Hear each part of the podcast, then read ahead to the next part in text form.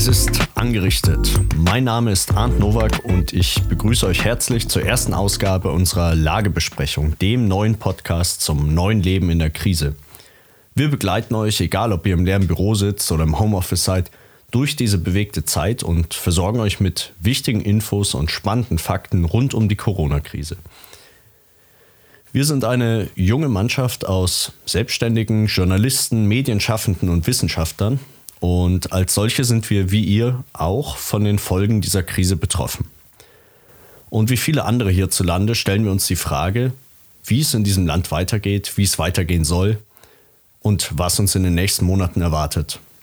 Das wollen wir herausfinden und deshalb werden wir gemeinsam mit Fachleuten, Experten aus Gesellschaft, Politik und Wirtschaft den tatsächlichen Auswirkungen dieser Ausnahmesituation für unser Land und seine Leute nachspüren.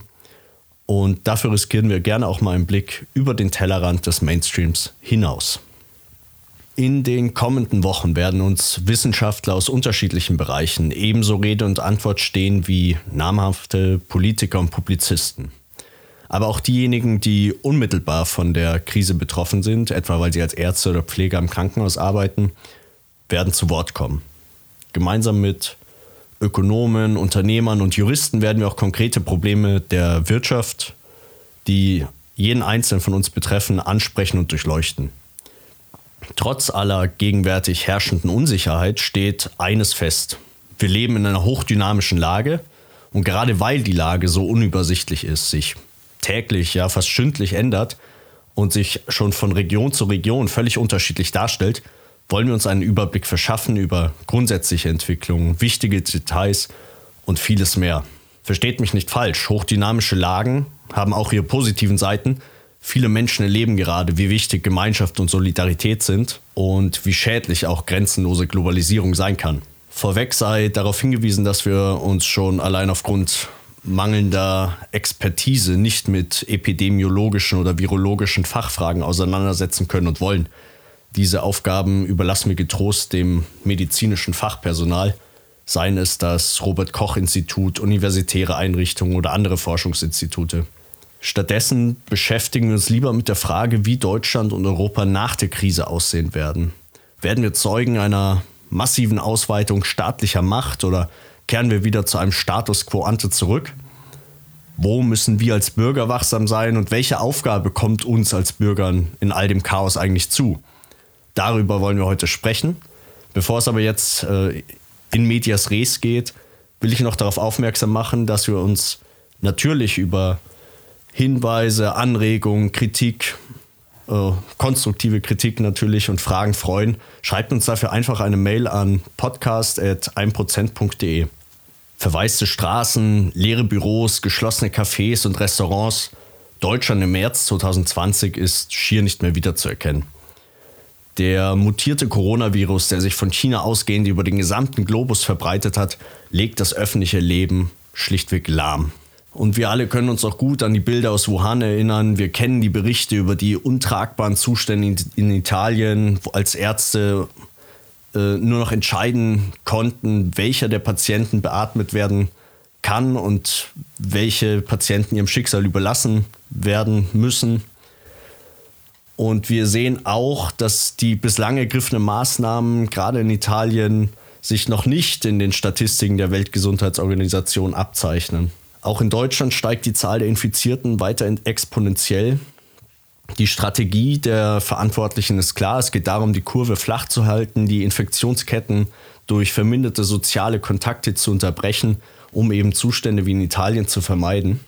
Und in dieser Strategie spielt gerade der Nationalstaat, den die meisten wahrscheinlich schon auf dem Müllhaufen der Geschichte wähnten, einen, eine bemerkenswerte Rolle und erlebt einen bemerkenswerten Wiederaufstieg.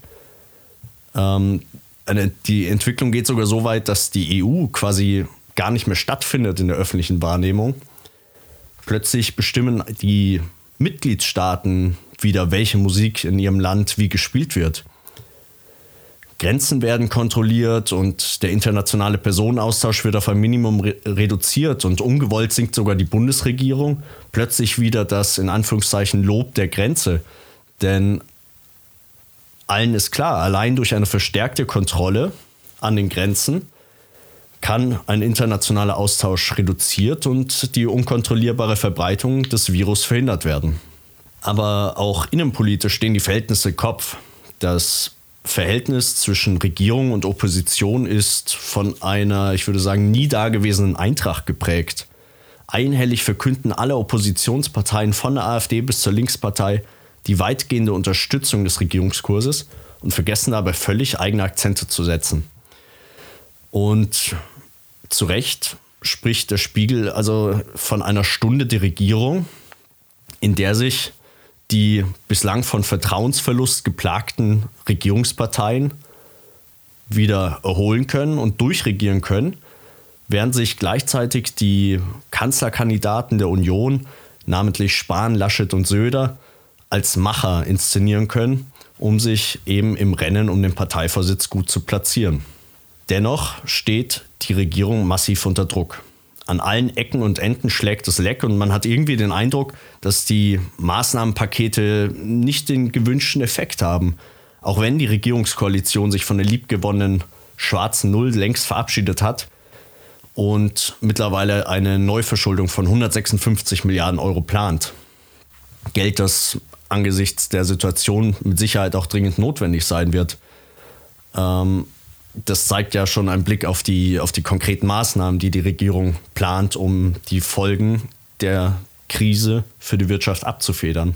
Kleine Firmen und Selbstständige sollen Soforthilfen in Höhe von insgesamt 50 Milliarden Euro erhalten. 400 Milliarden Euro stehen dann als Kreditgarantien für große Unternehmen zur Verfügung. Ein weiteres Budget von 100 Milliarden Euro plant die Regierung ein für Unternehmensbeteiligung, auch wenn das äh, Thema Verstaatlichung keine allzu große Rolle spielen soll. Ähm, weiterhin sollen die Möglichkeiten der Kurzarbeit eben ausgebaut und erleichtert werden. Die KfW lockt mit einem äh, grundsätzlich unbegrenzten Sonderkreditprogramm. Wie das aussehen wird, werden wir mit Sicherheit auch im Laufe dieses Podcasts beleuchten. Per Gesetz soll verhindert werden, dass Personen, die aufgrund der Krise zahlungsunfähig wurden äh, und ihre Miete nicht zahlen konnten, äh, gekündigt werden. Das gilt für private, Privaträume und Geschäftsräume. Ähm, die Krankenhäuser sollen mit drei Milliarden Euro unterstützt werden. Äh, gleichzeitig soll aber auch die Subsidiarität, äh, die ja so ein besonder, besonderes Merkmal der deutschen Demokratie ist, zu solchen Schutzzwecken eingeschränkt werden und damit weitere Kompetenzen von den Ländern zum Bund transferiert werden. Insgesamt will die Regierung so 750 Milliarden Euro aufwenden, um die Folgen eben abzufedern. Darüber hinaus äh, werden weitere Maßnahmen getroffen, um eben eine äh, momentane Überlastung des Gesundheitssystems zu verhindern. Grundlage dafür ist das sogenannte Infektionsschutzgesetz. Ähm, das eben Maßnahmen rechtfertigt, die in, ihre, in der, ihrer Tragweite in der Geschichte der Bundesrepublik tatsächlich einmalig sind. Also auch das Thema Ausgangsbeschränkungen oder Kontaktverbote spielt da rein. Äh, trotz dieser Maßnahmen muss man sich fragen, es liegen rund vier Monate zwischen dem ersten Auftreten des Virus in China und den nun vollzogenen Maßnahmen. Und gerade beim Thema Grenzschutz und äh, der Einschränkung des internationalen See- und Luftverkehrs ließ die Reaktion der Regierung lange auf sich warten, sodass auch hier Kritik mehr als berechtigt und auch dringend notwendig ist. Äh, in einem Gespräch mit dem Spiegel erkennt dann der Politikwissenschaftler Herfried Münkler äh, in der gegenwärtigen Krise ein Einfallstor für weitreichende Veränderungen der politischen Ordnung.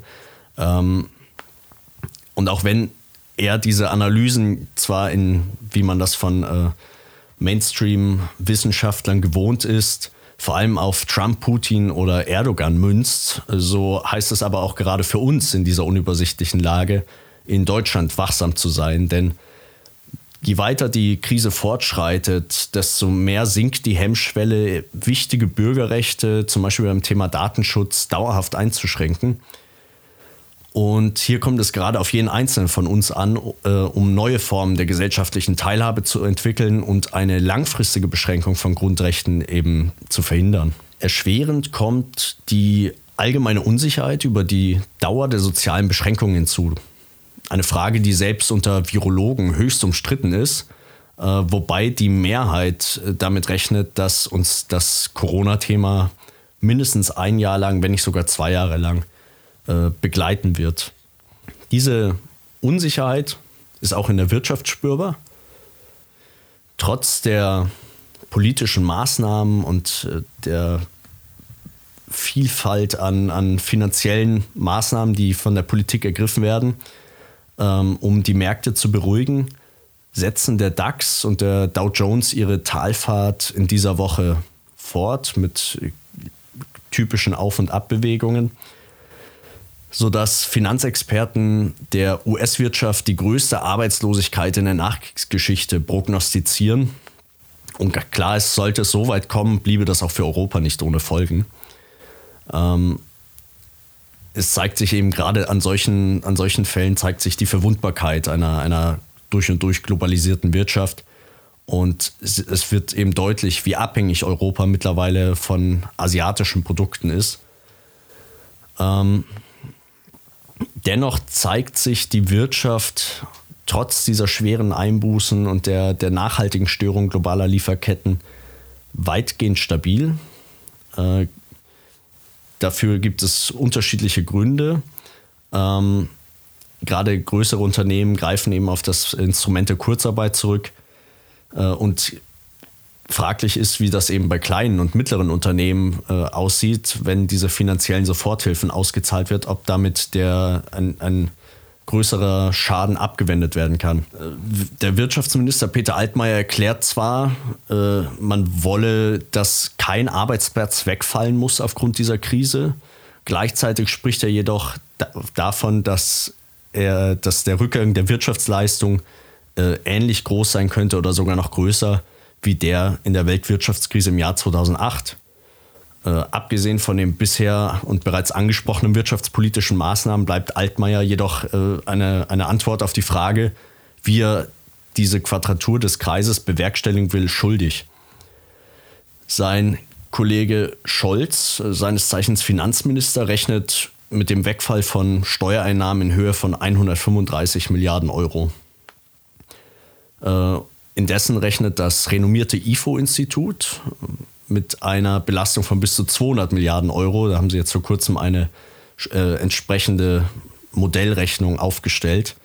Ähm, gleichzeitig prognostiziert Gabriel Felbermeier, der Präsident des renommierten Kieler Instituts für Weltwirtschaft, äh, die Mutter aller Rezessionen, äh, angesichts der Maßnahmen und der gleichzeitig negativen Prognosen von Expertenseite ist derzeit auch schlichtweg völlig unklar, welche langfristigen Folgen sich aus der Krise ergeben werden. Ähm, auch hier wieder eine Berechnung des IFO-Instituts geht von rund 1,8 Millionen Arbeitsplätzen aus, die unmittelbar aus der Krise heraus betroffen sein könnten. Sicherlich äh, werden im Zuge der Krise auch neue Unternehmen entstehen. Es werden sich neue Geschäftszweige Auftun, die Digitalisierung und die Flexibilisierung der Arbeit werden einen massiven Schub erleben. Ähm, das steht außer Frage. Dennoch prognostiziert der Ökonom und Fondsmanager Max Otte äh, das Ende des westlich dominierten globalen Finanz- und Wirtschaftssystems, wie wir es eben kennen. Und er erwartet die Entstehung einer neuen Weltwirtschaftsordnung mit tiefgreifenden sozialen, ökonomischen und politischen beziehungsweise geopolitischen Veränderungen, bei denen natürlich fraglich ist, in welcher Position Deutschland und in welcher Position Europa äh, dann stehen werden. Wird es also eine erneute bipolare Aufspaltung der Welt geben? Werden die USA und China sich äh, um, den, um den Vorrang streiten oder wird es eine multipolare Welt geben, in der auch Europa eine Rolle zu spielen hat? All das sind Fragen, die wir im Laufe dieses Podcasts unbedingt behandeln wollen und äh, die wir mit, auch mit Experten eben besprechen wollen. Veränderung ist auch ein äh, gutes Stichwort, wenn wir unseren Blick wieder vor die eigene Haustür richten. Das gesellschaftliche Leben ist völlig lahmgelegt. Immer mehr Bürger weichen auf digitale Kommunikationsmöglichkeiten zurück. Klar, der unmittelbare Austausch ist ja derzeit nicht möglich um eben mit ihren Angehörigen und Freunden in Kontakt zu bleiben. Und obwohl eine ungewohnt breite Welle der Solidarität durch das Land rollt, in dem sich immer mehr Bürger bereit erklären, älteren Personen beim Einkaufen zu helfen oder anderweitig zu unterstützen, um ihren Beitrag zu leisten, zeichnet sich ein verstärkter Rückzug ins Private und ein Anstieg des Medienkonsums über Streaming-Plattformen und ähnliches ab. Äh, gleichzeitig rückt aber auch das Thema Familie wieder auf das gesellschaftliche Tableau. Es zeigt sich eben, dass das Individuum alleine ähm, sich äh, alleingelassen fühlt und jetzt hier eben wieder eine Art Rückbewegung möglicherweise sich daraus entwickelt. Aber wir sollten uns auch natürlich nicht täuschen, dass diese politischen Maßnahmen, die wir gerade erleben, durchaus auch als Reaktion zu verstehen sind auf die Ignoranz und ja, vielleicht Disziplinlosigkeit vieler, vor allem junger Leute, die eben nicht in der Lage oder willens sind, zum Schutz der Allgemeinheit ihre eigenen Bedürfnisse zurückzustellen und eben gewisse Beschränkungen auf sich zu nehmen.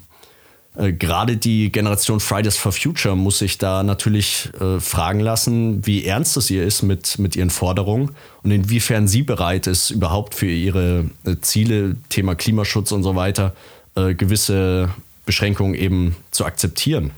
Äh, trotzdem ist es bemerkenswert, wie, wie breit die gesellschaftliche Akzeptanz dieser, dieser politischen Maßnahmen und Einschränkungen ist ähm, dass sogar auf Twitter die Leute freiwillig unter dem Hashtag Ausgangssperre ähm, eben eine solche forderten, ist durchaus bemerkenswert. Ähm, während gleichzeitig auch die Umfragewerte für die Regierungsparteien äh, in die Höhe schnellen, während die Opposition mehrheitlich in die Röhre guckt. Äh, man sieht auch daran, wie unübersichtlich die Lage ist und wie äh, offen auch alles ist. Viele Fragen, die sich uns heute stellen, werden wir erst im Laufe der Zeit beantworten können. Äh, dennoch wollen wir eben in den nächsten Wochen den Versuch wagen, die getroffenen Maßnahmen zu analysieren, aktuelle Entwicklungen in allen gesellschaftlich relevanten Bereichen zu bewerten und vielleicht auch selber Prognosen zu wagen. Ähm, und vielleicht können wir eben schon bald gewisse Tendenzen erkennen und ähm, darauf weitere Prognosen aufbauen.